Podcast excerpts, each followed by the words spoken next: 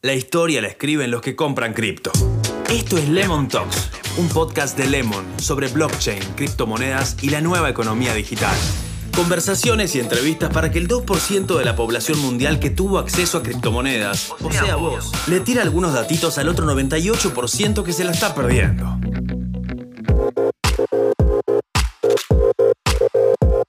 Bienvenidos a un nuevo episodio de Lemon Talks. Mi nombre es Alejo Blasco este es un podcast que hacemos desde Lemon en el que hablamos de criptomonedas, el ecosistema fintech y la nueva economía digital. Hoy nos acompaña Gonzalo Martínez Mosquera, él es Community Champion de Algorand en Argentina, justamente para hablar de este proyecto de Algorand y de su token, algo que listamos ahora recientemente a la app Lemon Cash y que puedes comprar desde 100 pesos desde tu celular. ¿Cómo andas, Gonzalo? ¿Qué tal, Alejo? Muchas gracias por la invitación. Gracias a vos por estar acá y vamos a arrancar por la primera pregunta. ¿Qué es Algorand? Perfecto. Bueno, Algorand es una blockchain, así como la son Bitcoin y, Ethereum, que se diferencia en que elige a los validadores, o sea, a los que sostienen la red, en base a un sorteo este, descentralizado.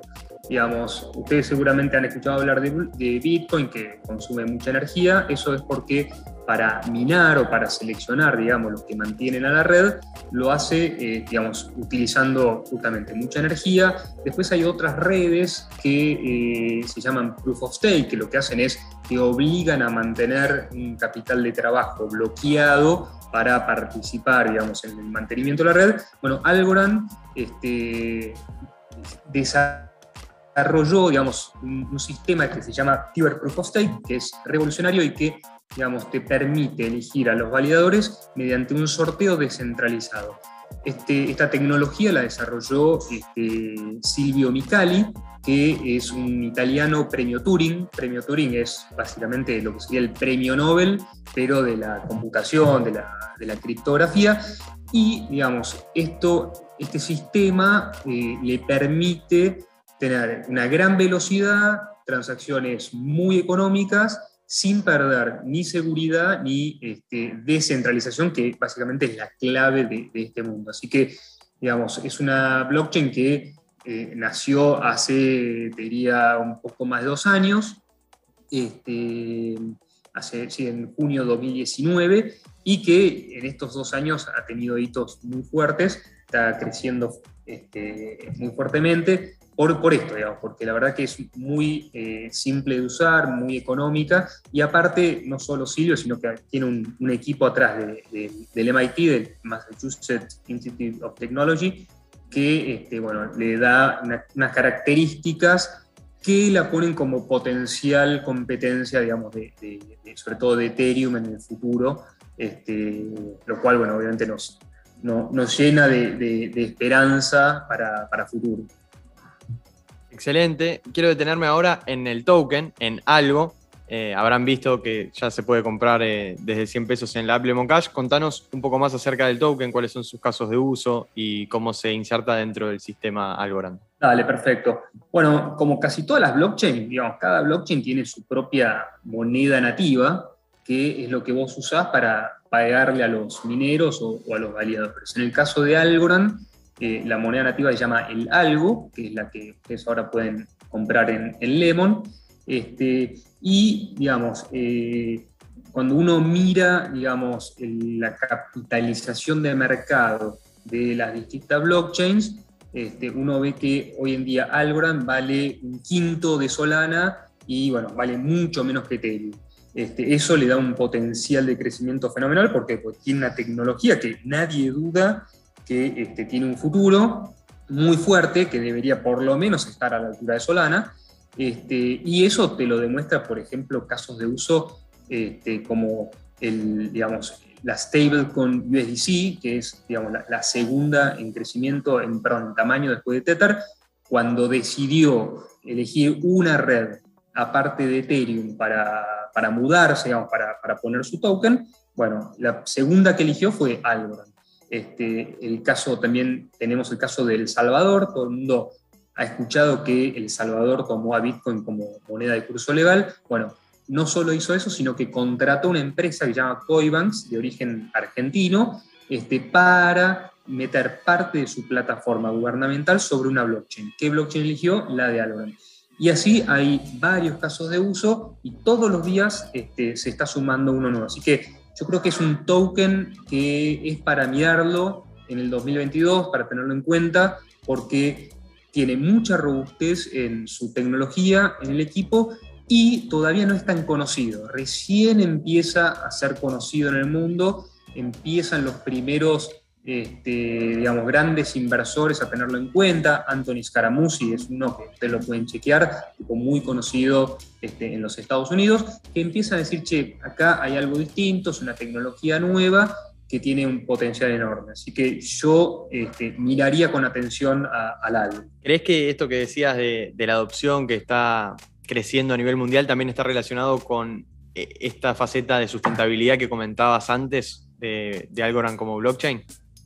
Sí, correcto. Digamos, el, hecho de que este, use para seleccionar a los validadores este sorteo descentralizado y no necesite usar energía, como en el caso de, Bitcoin o en el caso actualmente de Ethereum, hace que, eh, digamos, sea muy amigable con el medio ambiente.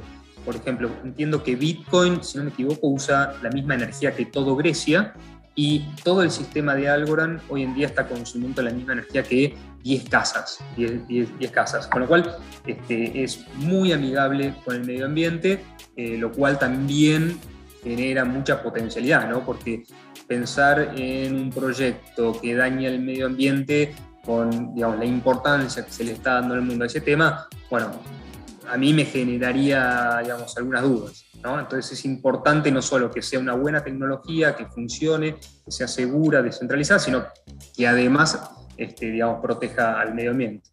Y en ese sentido también te pregunto, lo comparabas antes con Ethereum, que está teniendo eh, costos de transacciones o gas fees muy muy altos. ¿Cómo viene en este sentido Algorand? ¿Cómo la compararías?